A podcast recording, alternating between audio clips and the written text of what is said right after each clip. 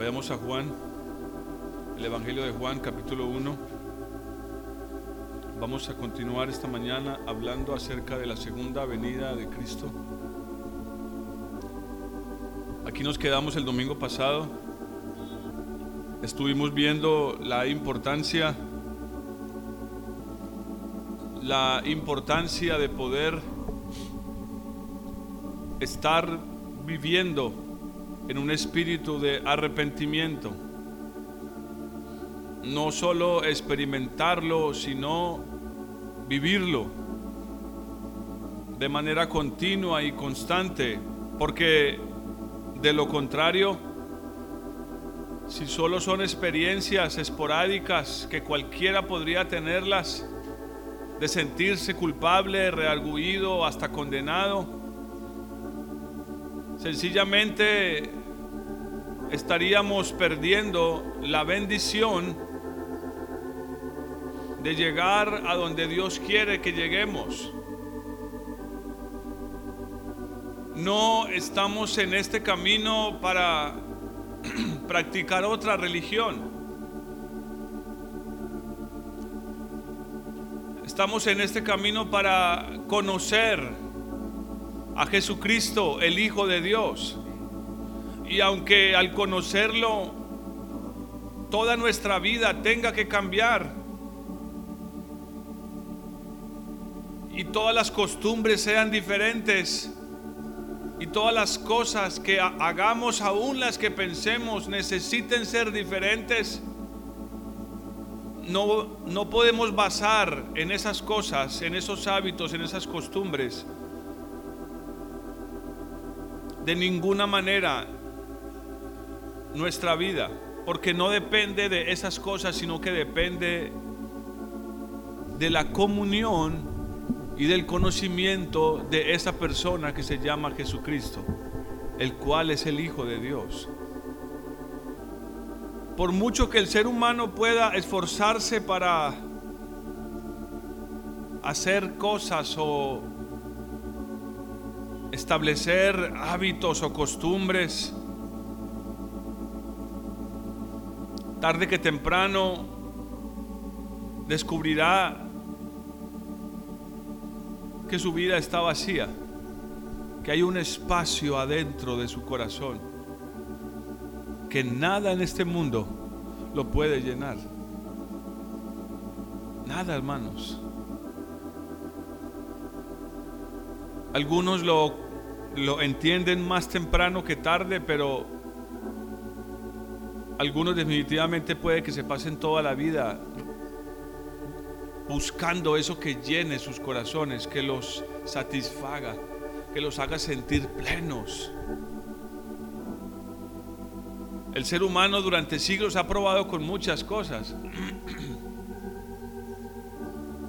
Placeres, el dinero,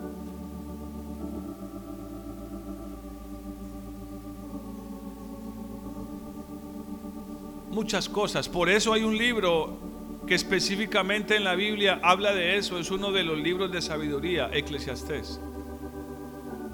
Ese libro está puesto ahí para mostrarnos que no importa lo que el hombre haga, así se entregue a todos los placeres como lo hizo Salomón.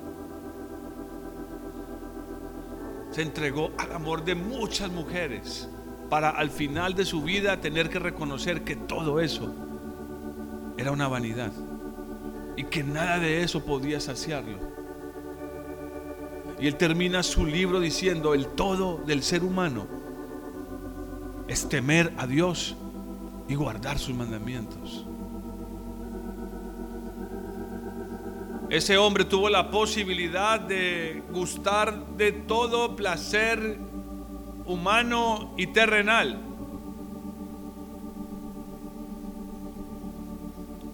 Los mejores banquetes, las mejores comidas, los mejores placeres, palacios. Tal vez vestirse con las mejores telas. ¿Qué descubrió? Algo que lamentablemente muchos hoy no han podido descubrir. Que nada de eso sacia. Que nada de eso llena. Que nada de eso puede hacer que el hombre se sienta pleno. Eso es imposible. Dice el versículo 35 de Juan, capítulo 1. Ya esto lo vimos, es para que lo retomemos y podamos refrescar lo que eh, oímos el domingo anterior. Al siguiente día estaba otra vez Juan y con él dos de sus discípulos. Y mirando a Jesús que andaba por allí, dijo, este es el Cordero de Dios. y los discípulos, al, al oír esto, siguieron a Jesús. ¿Por qué tenemos que seguir al Cordero de Dios? ¿Qué es lo que ese Cordero de Dios puede hacer por nosotros? ¿Qué es lo que ese Cordero puede hacer por nosotros? La Biblia lo dice, es el Cordero de Dios que quita el pecado del mundo. Apocalipsis 14, hablando de los, en sentido figurado, lo creo, de los 144 mil, dice que estos siguen al Cordero por donde quiera que va. ¿Qué necesidad tienen estas personas? ¿Qué es lo que los motiva a seguir al Cordero por donde quiera que va? ¿Y quién es ese Cordero de Dios? No tenemos tiempo, pero si lo quiere, lea en su casa Apocalipsis 4 y 5. Juan dice que vio una puerta abierta y él miró y le dijeron, sube acá. Y al momento estaba Juan en el Espíritu de Dios y vio a uno semejante a un cordero. Ahora entiendan que si nos fuéramos al libro de Apocalipsis y le, leyéramos el primer capítulo, nos daríamos cuenta que ya él había acabado de tener una revelación de Cristo Jesús. Pero ¿cómo lo vio? Vestido con ropa resplandeciente, sus ojos como llama de fuego. Eso provocaría un temor, ¿no? Eso provocaría cierto temor. Pero capítulos más adelante llega el 4 y dice que él vio al Cordero. Y todos necesitamos estas dos visiones. La gente hoy solamente proclama que Dios es amor. Si usted mira un cordero en lo natural, a usted le, le provoca acariciarlo. Parecen tan tiernos, tan bonitos. Pero esa es la única revelación que las personas quieren tener hoy de Dios. Lamentablemente es la única revelación que muchos tienen de Dios. Dios es amor. Dios es amor. Pero recuerden por qué se llama el, el Cordero de Dios. Porque es el que quita el pecado del mundo. Quiere eso decir que los que lo siguen los que siguen ese cordero tienen una necesidad. ¿Cuál es? ¿Cuál es? ¿Por qué habrían de seguir a un cordero que quita el pecado? Si lo siguen es porque tienen que.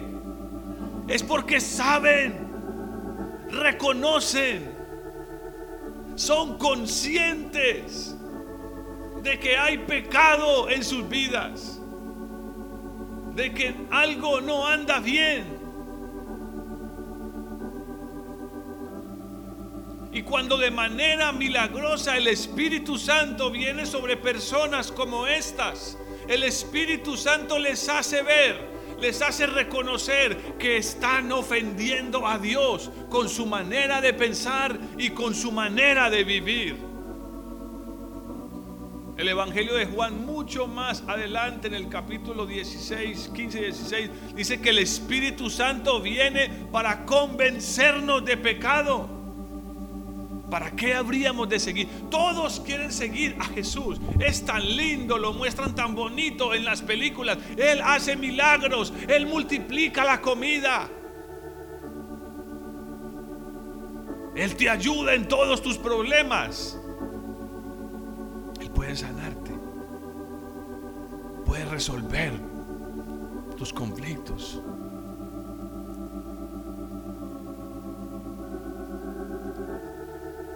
Pero, por favor, hermanos,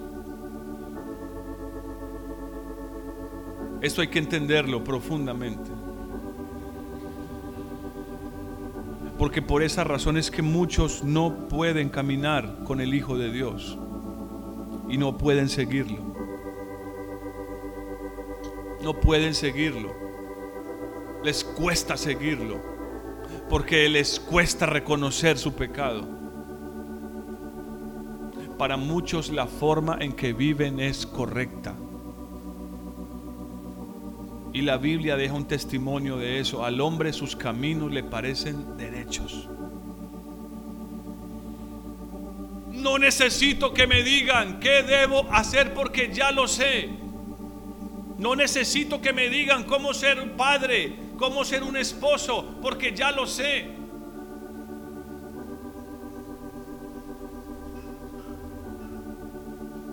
Y lamentablemente muchos sin darse cuenta lo único que hacen es perpetuar la maldición y las cadenas que heredaron de sus padres.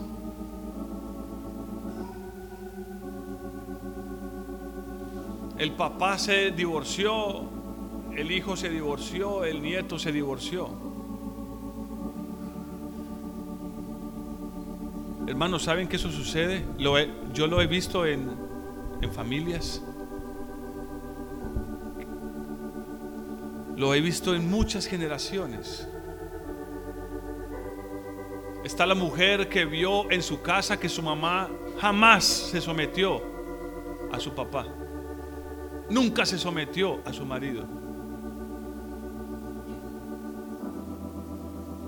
Y es fácil darse cuenta que a esa mujer, a menos de que haya sido libertada por Dios, por el Cordero de Dios, a esa mujer le cuesta someterse a su marido. Y estoy seguro que es lo mismo que le enseñará a su hija. Inevitablemente sucederá. Así sucederá inevitablemente. Son cadenas de obscuridad que solamente las puede romper el Cordero de Dios, no un psicólogo, no un consejero de parejas, ni un juez, ni un notario. Porque si de pronto vas y le pides consejo a tu amigo, resulta que tu amigo es peor o está en, una situación todavía peor que la tuya. ¿Qué te podrá decir? ¿Qué te podrá decir?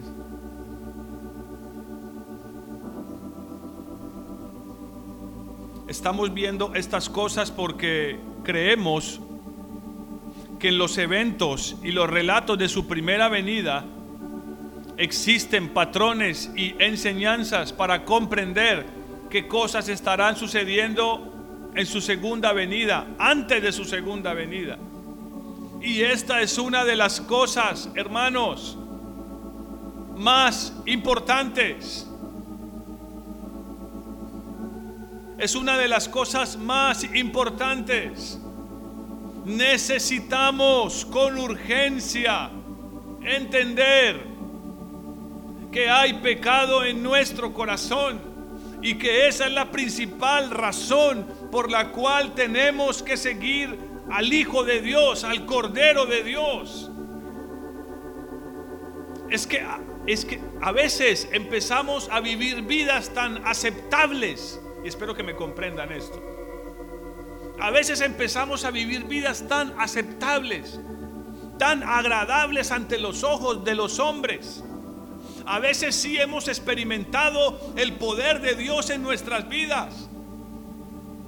Tanto así que otros a nuestro alrededor empiezan a reconocer que algo nuevo está pasando en nuestras vidas, que algo ha pasado, que hay un cambio.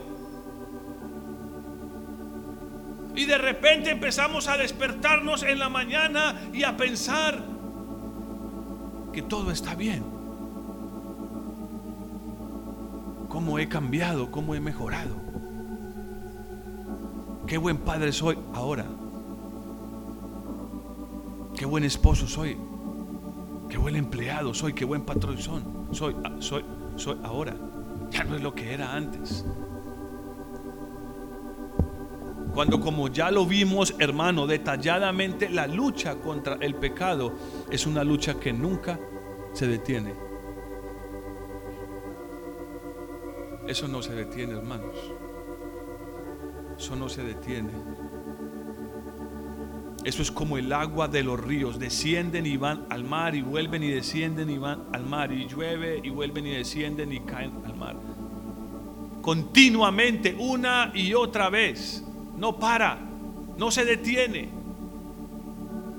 Pero esa sensación de que de que nuestra vida es tan buena y tan agradable que hasta los que están alrededor lo reconocen.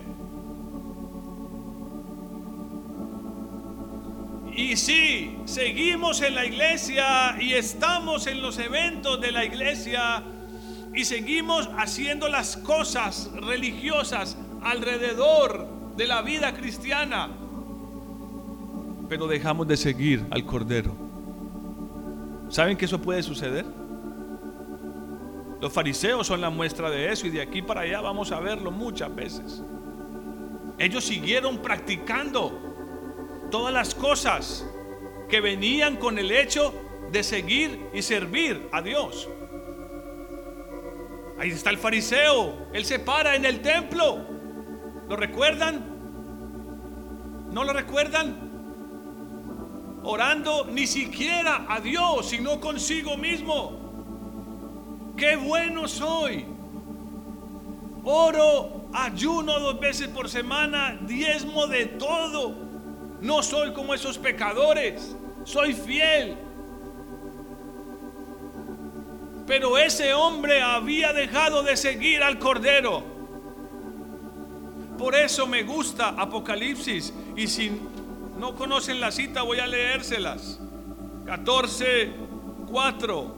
Perdón, 14, 4, sí. Estos son Voy a leer los dos versículos y ya voy a decirles por qué razón. Los dos versículos. 4 y 5. Estos son los que no se han contaminado con mujeres, pues son vírgenes. Ya eso lo vimos. ¿Qué significa eso? Es algo simbólico. Pureza. No tiene otros amores. No tengo otros amores. Son los que siguen al Cordero por donde quiera que va. No dejan de seguirlo, nunca. Ni un solo instante dejan de seguirlo. Porque hay adentro de ellos un fuego, una necesidad que no se sacia. Hermanos, ¿saben que una de las peores cosas que nos puede pasar es sentirnos, es que nos sintamos saciados? es una de las peores cosas que nos puede suceder. Es una de las peores cosas que nos puede suceder. Cuando llega ese momento ya la presencia de Dios no es una fuente que brota continuamente, sino que la convertimos en un, en un, un estanque. Recogimos tan, tanta agua al parecer nuestro suficiente como para llegar hasta el fin. Ya no necesito esa fuente. He recogido un estanque. Es el mismo pensamiento de aquel hombre rico que dice, mis graneros me quedaron chiquitos, voy a derribarlos, voy a hacer unos más grandes para guardar todos mis bienes. Y luego me sentaré y, le diré, alma mía, reposa, muchos bienes tienes para el futuro, no tienes de qué preocuparte. Y el Señor se, se le aparece y le dice, necio, esta noche la muerte viene a tocar la puerta de tu casa y nada de lo que tienes ahí podrá llevártelo. En lo espiritual sucede. Podemos acumular suficiente conocimiento como quien ha llenado un estanque de aguas. Pero ustedes saben lo que sucede con el agua cuando se acumula y no corre, no fluye. ¿Saben lo que sucede? Cuando de cuando de de repente ya no le entra agua ni tampoco le sale agua. Hay un lugar sobre la tierra que es así. ¿Sabe cómo, cómo se llama? El mar muerto. Yo creo que no hay un mejor nombre para ese lugar. Ya no le entra agua por ningún lugar y, no le sale agua por ningún lugar. Nada, ahí adentro, nada puede vivir. Ningún pez. Solo hay muerte. Así puede llegar a ser nuestra vida cuando de repente creemos que hemos acumulado lo suficiente como para no seguir caminando en pos de quién? No en pos de una persona, olvídense de eso. Yo no estoy aquí para que me sigan a mí. Seguramente con el pasar de, de los años tal vez no, ya no esté. Tal vez esté otro. No estamos aquí para seguir a hombres, sino para seguir al Cordero de Dios que puede quitar el pecado de nuestro ser. No importa, hermanos, yo con los años llegué a caer en ese en esa trampa. Uno puede acumular cierta cantidad de conocimiento que le hace pensar tengo lo suficiente.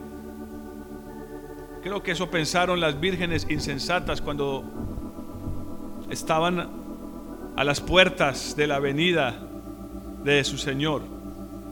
Pensaron que tenían el aceite suficiente para llegar hasta el final. Oh, qué peligro. Y sigue diciendo aquí, recuerden, estos son los que siguen al Cordero por donde quiera que va. ¿Por qué son puros? ¿Por qué son como vírgenes puros? ¿Por qué? Lo dice. Siguen al Cordero por donde quiera que va. ¿Cuántos necesitan ser puros? Hermano, oh, eh, miren, miren. Vamos a verlo luego los jueves. Pablo lo deja muy claro. Puede que tengamos fe, puede que estemos caminando en la fe de el, Hijo de Dios, pero Pablo da un consejo poderoso y necesario para nosotros. Pablo dice, añadid a vuestra fe virtud. Y algunos cristianos dirían, ¿y para qué quiero eso si tengo fe? Porque si la fe puede ser lo más importante, algo importante, sin fe es imposible agradar a Dios. Pero Pablo dice, ok, ya tienes fe, te felicito. Ahora añádele a tu fe virtud. Hay versiones que lo traducen como pureza. Pureza. Hermanos, podríamos caer en el terrible error de la iglesia de la Odisea, de pensar que somos ricos, que estamos saciados, que no tenemos necesidad de nada. Porque sencillamente y de repente hemos dejado de seguir al Cordero de Dios. Otra vez, ¿qué es lo que significa el Cordero de Dios? ¿Qué es lo que Él hace? Quita el pecado del mundo, seguir al Cordero de Dios, ¿qué, qué, qué, qué, implica?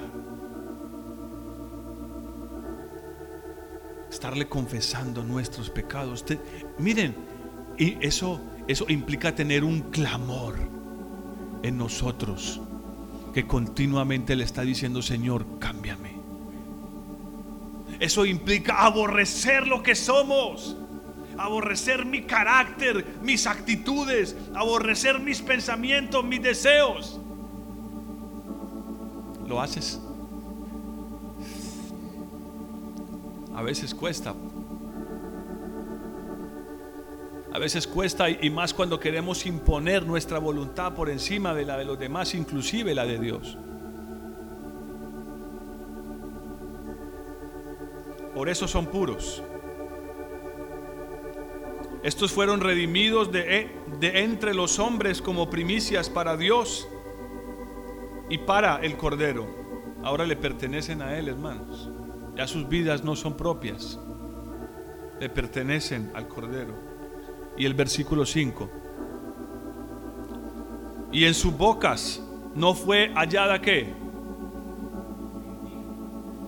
El griego, aunque la palabra que está ahí sí quiere decir mentira, hay otra palabra en el griego para mentira. La, la palabra griega que aparece ahí es engaño.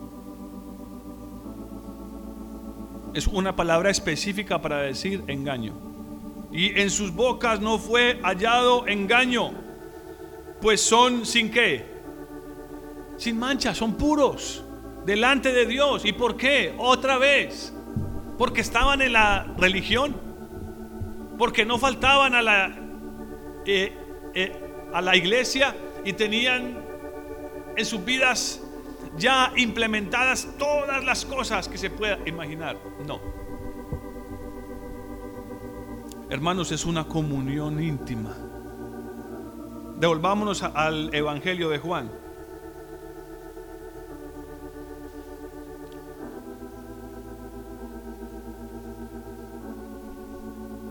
Y vayamos al versículo 38.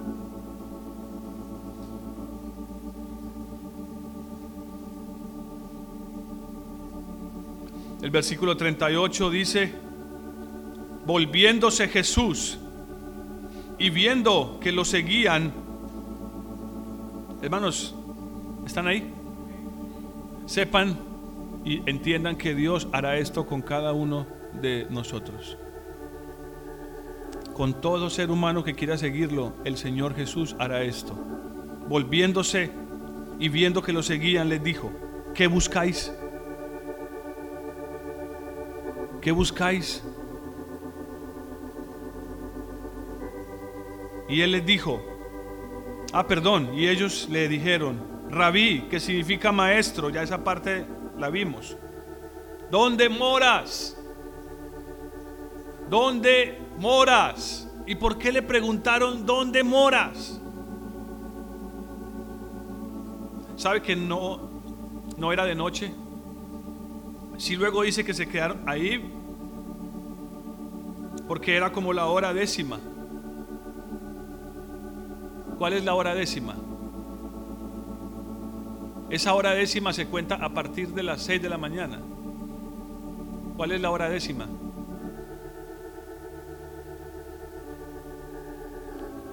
¿Ah? Si la cuento a partir de las 6 de la mañana. Era la tarde no estaba de noche. ¿Dónde moras? ¿Por qué le preguntaron dónde moras? Hermanos, le estaban diciendo, queremos conocerte, queremos tener una comunión contigo. No queremos solamente oír tus palabras, queremos estar contigo continuamente. Queremos ir a donde quiera que vayas. Inclusive morar contigo si es posible. Ah, ¿Cuántos cristianos deberían hoy anhelar esto? Deberíamos, me incluyo. Recuérdense que hasta aquí vimos cómo es posible desconectarse. Estuvieron en semejante manifestación de la gloria de Dios, el Señor salió de las aguas, vino el Espíritu Santo, se escuchó una voz y al día siguiente solo habían dos discípulos. Y es que la verdad, hermanos, es que aquí puede que hayan 40 personas, pero esto tal vez no sea para todos. Debería ser para todos. Esto que está diciendo aquí debería ser para todos. Nuestro deseo, nuestro clamor debería ser poder decirle al Señor, ¿dónde moras? ¿Dónde moras? Quiero una intimidad contigo. Quiero conocerte. Y fueron y vieron. Y fueron y vieron donde vivía. Y se quedaron aquel día con él porque era como la hora décima. Se quedaron con él porque era como la hora décima. Versículo 40. Andrés, hermano de Simón Pedro, era uno de los dos que había oído a Juan y habían seguido a Jesús. Aquel encontró primero a su hermano Simón y le dijo, hemos encontrado al Mesías que significa el Cristo. ¿Y qué hizo con él?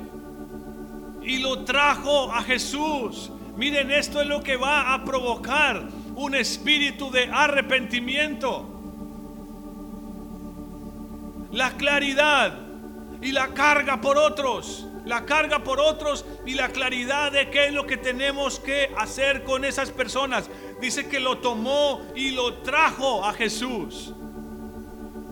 No lo llenó de conocimiento ni de ideas, ni tampoco intentó imponerle su posición. Era su hermano, simplemente le dijo, he aquí, hemos encontrado al Mesías y lo trajo a Jesús. Hermanos, es lo que la gente necesita ver hoy. No que le contemos historias, experiencias, eso en algún momento puede ser útil. Pero la gente necesita poder ver a Jesús. La gente necesita poder ver Jesús. Versículo 43. Y aquí quería llegar. Y terminamos con esto hoy. Al siguiente día, y otra vez la misma frase, al siguiente día Jesús quiso ir a Galilea. Encontró a Felipe y le dijo, sígueme. Y Felipe era de Bethsaida, la ciudad de Andrés y de Pedro. Hay muchos detalles ahí, pero no voy a verlos todos. Quiero llegar aquí, versículo 45. Y Felipe encontró a Natanael y le dijo, hemos encontrado a aquel de quien escribieron Moisés en la ley y también los profetas. Ahora, escuchen lo que dice ese verso, otra vez. Hemos encontrado a aquel de quien escribieron Moisés en la ley y también los profetas. Hermanos, ¿saben qué fue lo que hizo Jesús cuando se, cuando se encontró con ellos? Les abrió las escrituras y les mostró la ley. Y les mostró los profetas. Les comprobó con la palabra de Dios cuál era el camino, quién era la persona indicada. Amados, esto es lo que la gente necesita, que les mostremos la escritura que lo llevemos a las escrituras. Otra vez, no nuestras ideas preconcebidas, no lo que nos parece, sino que podamos llevarlos a lo que la palabra de Dios dice, porque la palabra de Dios tiene el poder para cambiarnos y para convencernos de que nuestro camino no es el camino correcto. Es lo que la gente necesita ver que lo que decimos coincide con la palabra de Dios. Jesús hizo esa tarea, les mostró que la palabra de Dios decía, comprobaba que Él era el Mesías. Hoy yo me topo con tanta gente allá afuera que dice un montón de cosas que ni siquiera están en la Biblia las predican, las creen. Es fácil pasar por la calle, por el centro y ver a hombres y mujeres predicando y diciendo cosas que jamás he visto en la Biblia. Solo usan un pedacito de un verso, una palabra. Pero no tiene que ver nada con lo que la palabra de Dios dice acerca de quién es Jesús. Pero lo que quería ver es esto. Entonces, versículo 46. Ah, porque le termina diciendo a Jesús, hijo de José, de Nazaret. Y Natanael le dijo, versículo 46, ¿de Nazaret puede salir algo bueno? Respondiendo Felipe le dijo que las mismas palabras, ven y ved, ven y ved. Hermanos, mire, entendamos, perdón, tengamos muy claro algo. No vamos a poder responder todas las dudas de todas las personas.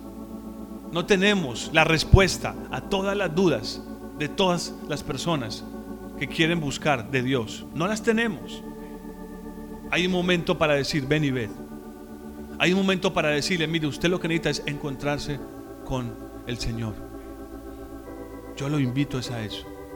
Deje a un lado sus preguntas, deje a un lado sus prejuicios. ¿Acaso de Nazaret puede salir algo bueno?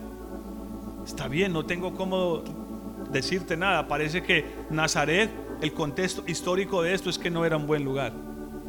Era un lugar de donde habían salido personas malas, ladrones. Era un lugar que tenía una mala fama. Como cuando vivía en Medellín decir, ah, soy de Manrique. Manrique.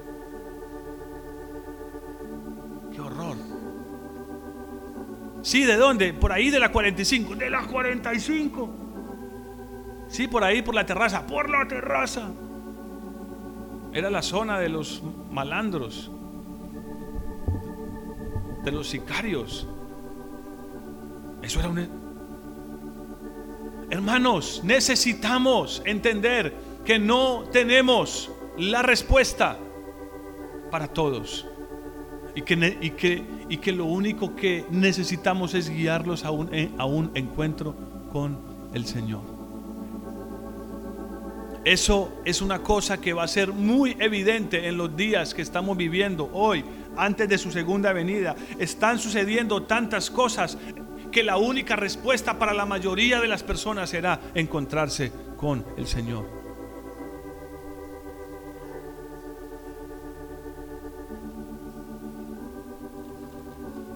¿Y qué sucedió? Versículo 47. Ya estoy, ya estoy acabando, hermanos. Cuando Jesús vio a Natanael que se le acercaba, entonces dijo de él, aquí está un verdadero israelita en quien no hay engaño. Esta es la misma palabra que se usa en Apocalipsis. Jesús lo ve y cuando lo ve viniendo dice, ahí viene un verdadero israelita en quien no hay engaño. Ahora les pregunto, ¿estaba Jesús echándole una lisonja? ¿Estaba Jesús intentando decirle algo bonito para que se convenciera que él sí era el Mesías y lo siguiera? ¿Estaba Jesús tratando de pintarle el mensaje bonito? Para que lo pudiera seguir. Es, es, lo que muchos hoy hacen, pero él no. Dice que en la boca de Jesús jamás hubo engaño, dice Romanos. Jamás se encontró engaño. ¿Por qué le dice esto? ¿Por qué le dice esto? Entonces versículo 48, Natanael le dijo, ¿de dónde me conoces? ¿De dónde me conoces? Y Jesús le respondió, antes que Felipe te llamara, cuando estabas debajo de la, de la, de la, de la higuera te vi. Antes de que Felipe te llamara, cuando estabas debajo de la higuera te vi. Entonces Natanael exclamó, Rabí, tú eres el Hijo de Dios, tú eres el Rey de Israel. ¿Qué pasó ahí? Ah, no, yo te vi cuando estabas allá sentado debajo de ese árbol. ¿Y eso qué significaba? ¿Qué significaba eso, hermanos? ¿Qué significaba eso? ¿Saben que Jesús, el Hijo de Dios, tenía el poder de leer los pensamientos de las personas, de conocer lo que había en sus corazones? ¿Por qué de aquellos en Apocalipsis se dice que no hay engaño en sus bocas? ¿Por qué? Porque están siguiendo continuamente al Cordero. Son puros, son sin mancha. ¿Quién es uno que está sin mancha? ¿Quién es uno que está sin mancha? Miren, lo que voy a decirles es mi interpretación de este pasaje. Alguno puede decir, no lo considero y yo le voy a decir, está bien. Solo hay una razón para que Natanael reaccionara de la manera que reaccionó. Y es que ese hombre estaba sentado debajo de ese árbol y seguramente estaba clamando a Dios por sus pecados. Estaba ahí reconociendo su necesidad. Y no es la primera vez que algo como esto sucede en la escritura. Es como cuando el Señor se le apareció a Gedeón y le dice, varón esforzado y valiente. Y él dice, yo, sí, él. Porque estaba haciendo lo que pocos estaban dispuestos a hacer. Escondiendo el trigo para alimentar a su familia, porque ese trigo le pertenecía a los filisteos que estaban sobre el pueblo de Dios. Y él de una manera valiente, esforzada, estaba escondiendo el trigo en la noche para poder dar de comer a su familia.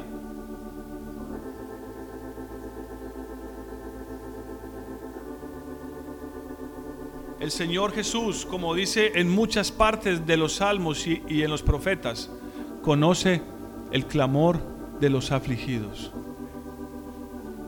El Señor conoce el clamor de los afligidos. Yo no sé, Natanael, que estaba clamando, pero lo que sí sé es que en ese corazón había un clamor. Y cuando Jesús le dice, yo te vi cuando estabas debajo de la higuera. Saben que históricamente los árboles como la higuera, lugar con sombra, eran lugares que los judíos usaban para meditar. Se sentaban debajo de los árboles a la vera del camino para cubrirse del sol y eran lugares para meditar. Está claramente registrado en la historia judía. Eran lugares especiales donde iban a meditar, a orar. Ese hombre no estaba ahí sentado durmiéndose o rascándose en la cabeza. Estaba ahí buscando una respuesta de Dios, buscando una comunión con Dios, estaba clamando a su Dios. Es lo mismo que sucedió en Éxodo capítulo 2, 23. No vayan ahí. El Señor no descendió hasta su pueblo hasta que encontró en ellos un clamor. Cuando encontró en ellos un clamor, entonces descendió a ellos.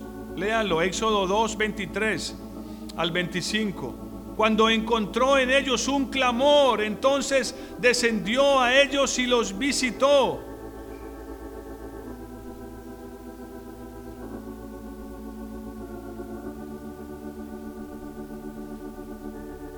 Dice en el libro de Cantares, vayamos ahí, que ese, ese verso sí quiero que lo lean.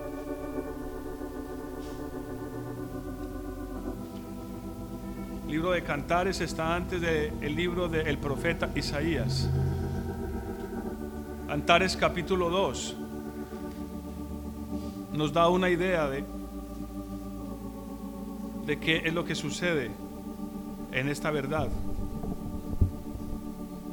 Cantares capítulo 2, versículo 3. Como un manzano, ¿están ahí? Como un manzano entre árboles silvestres. Es mi amado entre los jóvenes. A su sombra deseada me senté. Y su fruto fue dulce a mi paladar. ¿Por qué? Hermanos, es obvio, no me quedan dudas de que Natanael estaba ahí sentado bajo esa higuera, pero en realidad estaba sentado bajo la sombra de Cristo Jesús. Y Cantares dice en el capítulo 8, ahí un poquitico más adelante, capítulo 8, versículo 5. ¿Están ahí? ¿Quién es esta que sube del desierto? Dice. ¿Quién es esta que sube del desierto recostada sobre su amado? Debajo de un manzano te desperté. Ya nos dice quién es ese manzano. Allá, leímos, dice que lo compara con su amado. Es Cristo Jesús. Debajo de un manzano te desperté, donde tu madre tuvo los dolores, donde tuvo los dolores quien te dio a luz. Miren, es un clamor, es un gemido que produce dolores de parto. Ya hemos hablado de eso. Romanos 8 dice que la creación gime como una mujer con dolores de parto. ¿Y por qué está gimiendo?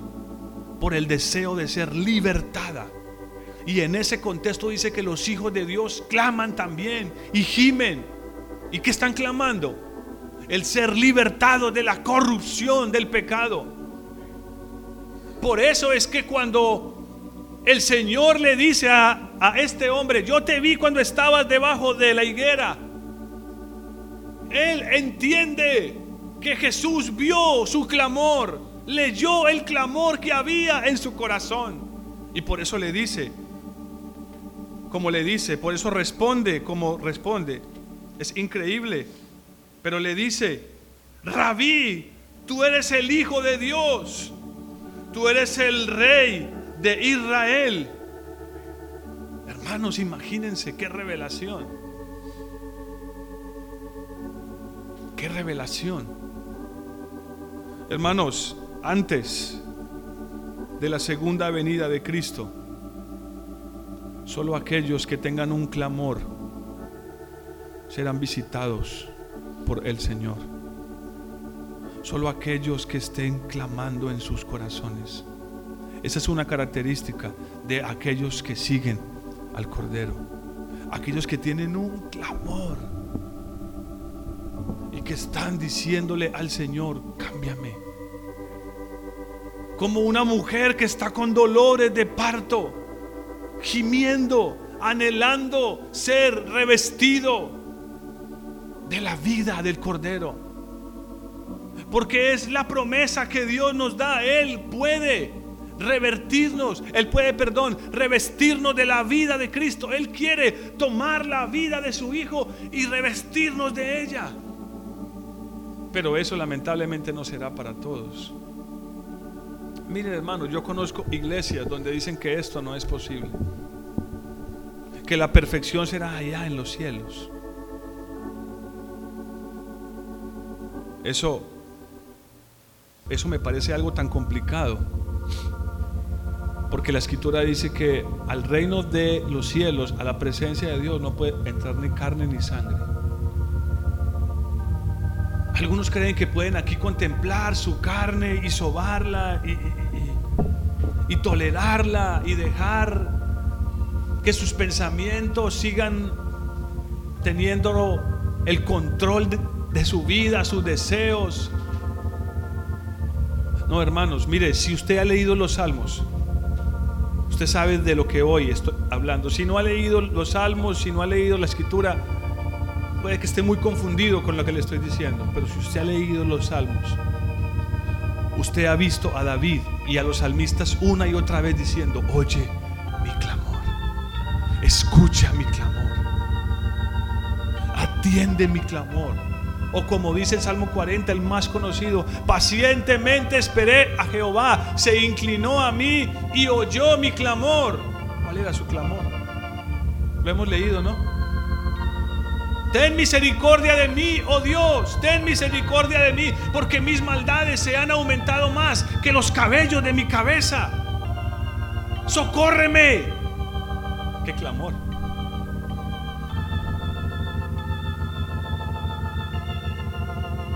Yo sé, hermanos, si se los he dicho. Está bien si tenemos necesidades y le pedimos al Señor por nuestras necesidades. Tal vez tienes una necesidad, estás enfermo, tienes una una urgencia económica.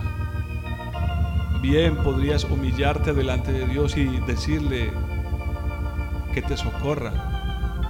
Pero la, la palabra de Dios deja claro cuál es el verdadero clamor que Dios quiere oír. Él dice que no tenemos que preocuparnos por comida, vestido, porque Él tiene cuidado de nosotros. Pero cuando Él encuentra a hombres y mujeres con un clamor, entonces la cosa cambia, hermanos. A esos el Señor les dirá, ven y ved. Yo quiero que veas dónde moro. Y no solamente quiero que veas, quiero que estés conmigo. Los demás hermanos van a pasar por la vida solo como simples simpatizantes o seguidores de cristianismo. Oh, tan bonito el cristianismo. Cantan tan bonito en esa iglesia. Son todos como tan amables. Eso es como agradable. ¿Se trata de eso esto? ¿De eso se trata esto? ¿De eso se trata que usted venga aquí los domingos, los jueves? ¿Se trata de eso? Ah, es tan bonito. O porque te sientes comprometido con alguien. Si no estás aquí para seguir al Cordero, pierdes tu tiempo. Yo tengo que decirlo con mucho respeto, pero tengo que decirlo si no estamos aquí para seguir al Cordero que quita el pecado, perdemos nuestro tiempo. Lo estamos perdiendo. Porque es lo que la escritura dice. El Señor volteó y les dijo, también se quieren ir ustedes a los poquitos que quedaban, sus discípulos. Y Pedro le dijo, pero ¿a quién iríamos, Señor? Solamente tú tienes palabras de vida eterna. Y versículos antes les dijo por qué sus palabras eran tan importantes, porque pueden cambiarnos. ¿Qué buscas? Le dijo el Señor a estos dos. ¿Qué buscan? Pónganse de pie, hermanos. ¿Qué buscan?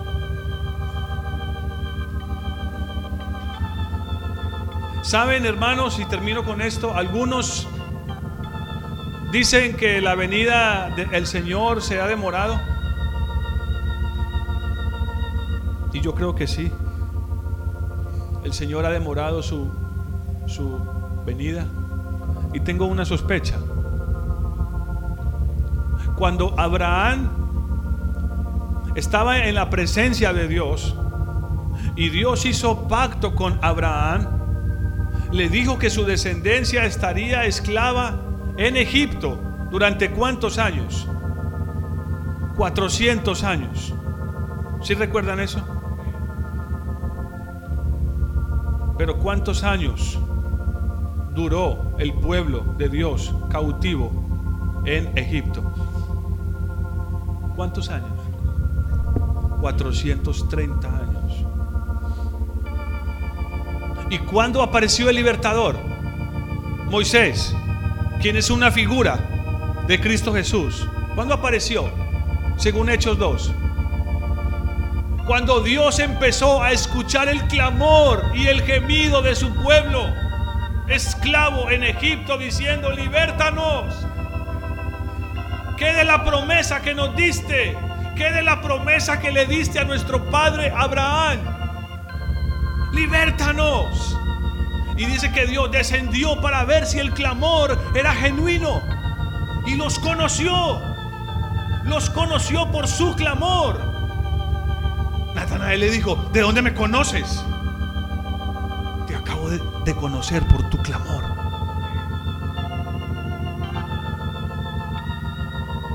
¿Te conoce el Señor?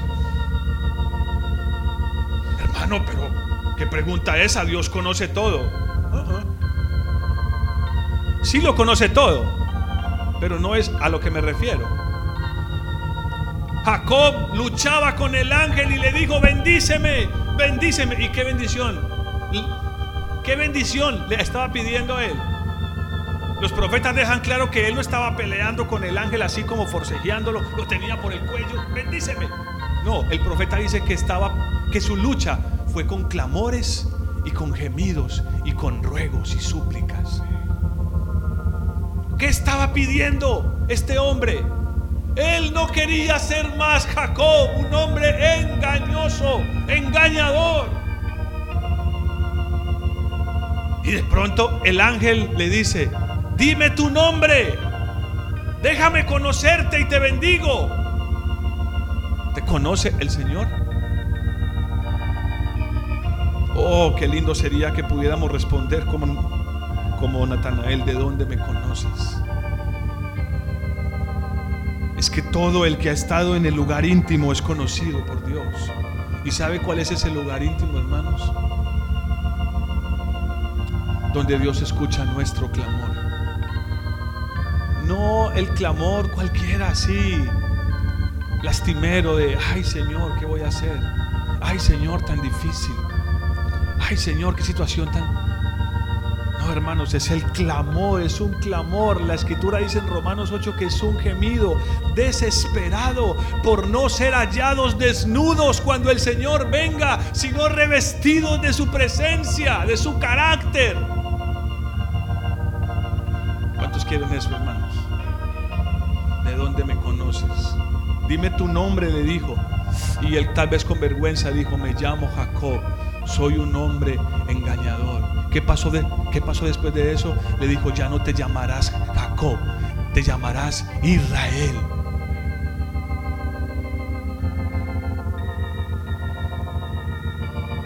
¿Cuántos necesitan un nombre nuevo, hermanos? Yo necesito un nombre nuevo.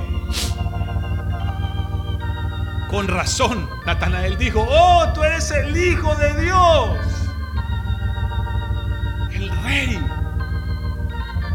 Le dijo, este es un verdadero israelita en quien no hay engaño. Estaba delante de Dios sin máscaras, hermanos, a cara descubierta, reconociendo cuál era su necesidad. No podemos seguir parándonos aquí día tras día, reunión tras reunión, como si nada estuviera pasando, como si ya hubiéramos alcanzado algo. Cuando somos testigos de que nuestro viejo hombre sigue tomando el control de nuestras vidas, sigue haciendo estragos en nuestras vidas. ¿Qué le dirás al Señor? Cierra tus ojos esta mañana. El Señor te dice hoy, ven y ved.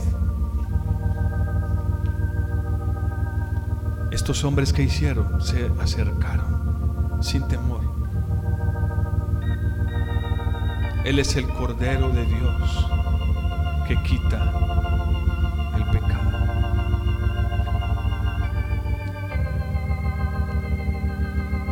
Él es el Cordero de Dios que quita el pecado. ¿Te conoce el Señor?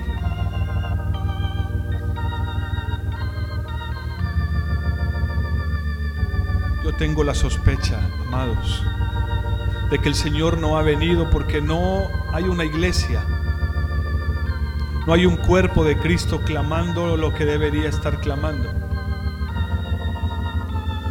Por eso los profetas lo dicen. Los libros históricos lo dicen como dice Crónicas, si mi pueblo se humillare y reconocieran su pecado y se volvieran a mí, yo sanaría su tierra.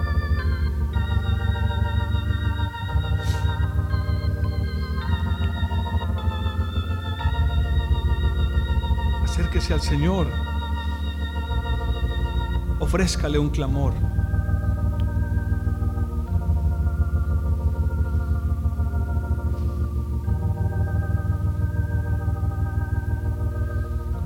Esta es la presencia de Dios. Usted no debería tener prisa. Usted no debería tener prisa. Usted no debe, usted no, no debería tener prisa por salir. Usted necesita esto. Usted necesita esto. Encontrarse con el Cordero de Dios. Oh Cordero de Dios, que quitas el pecado. Dame un clamor. Dame un clamor. No lo tengo, no lo tengo. No lo tengo, dame un clamor. Que tu Espíritu Santo, como dice Romanos 8, pueda ayudarme y gemir a través de mí. Abba Padre, redime mi alma del pecado. De la naturaleza humana caída,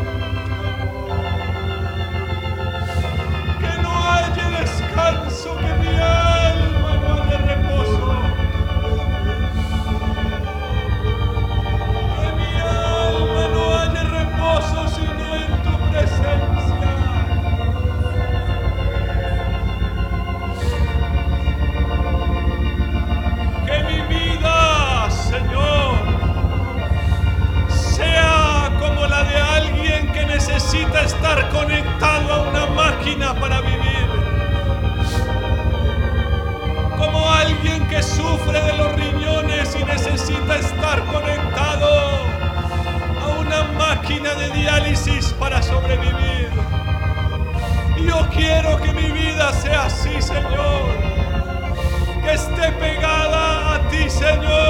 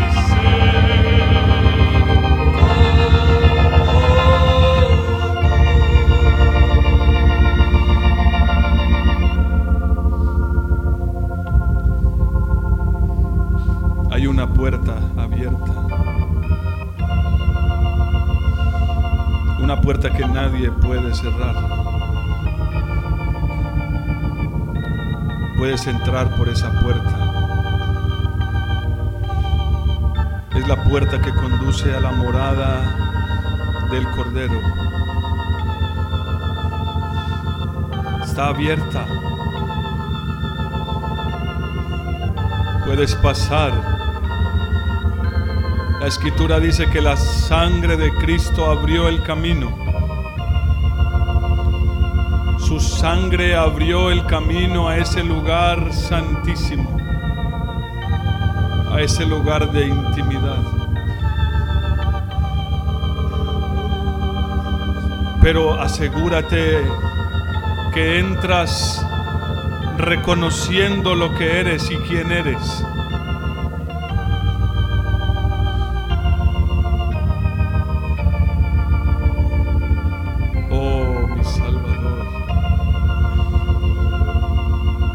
Te llamas el Cordero de Dios. Aleluya. Por eso te llamas el Cordero de Dios.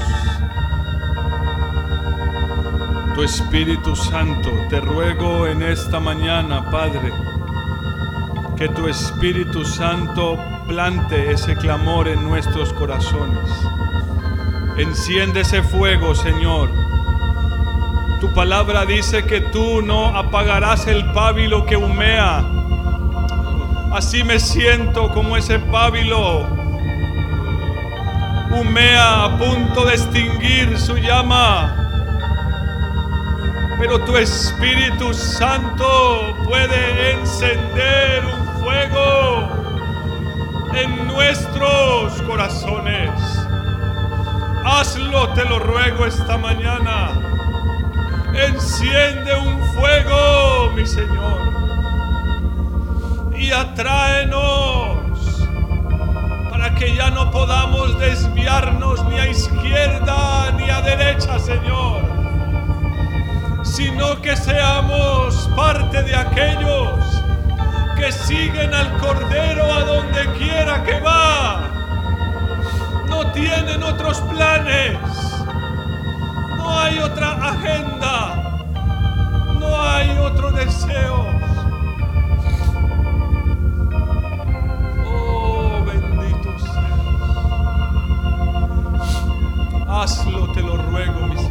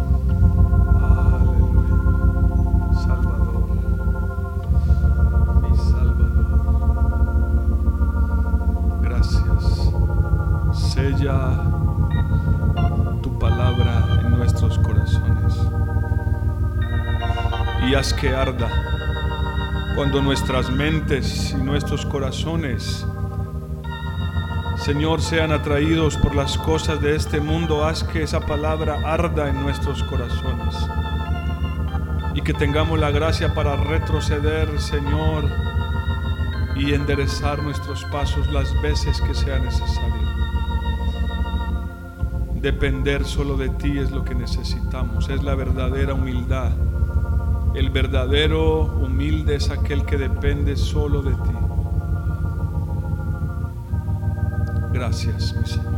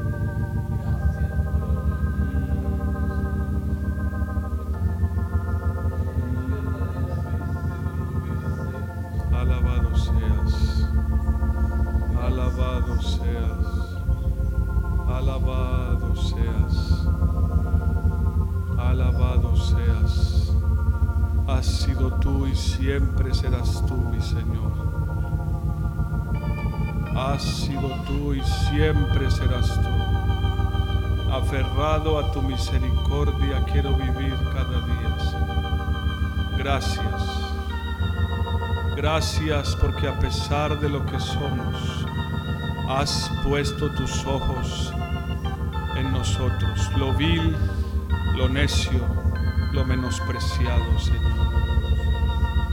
Gracias, Cristo Jesús. Gracias, mi Señor.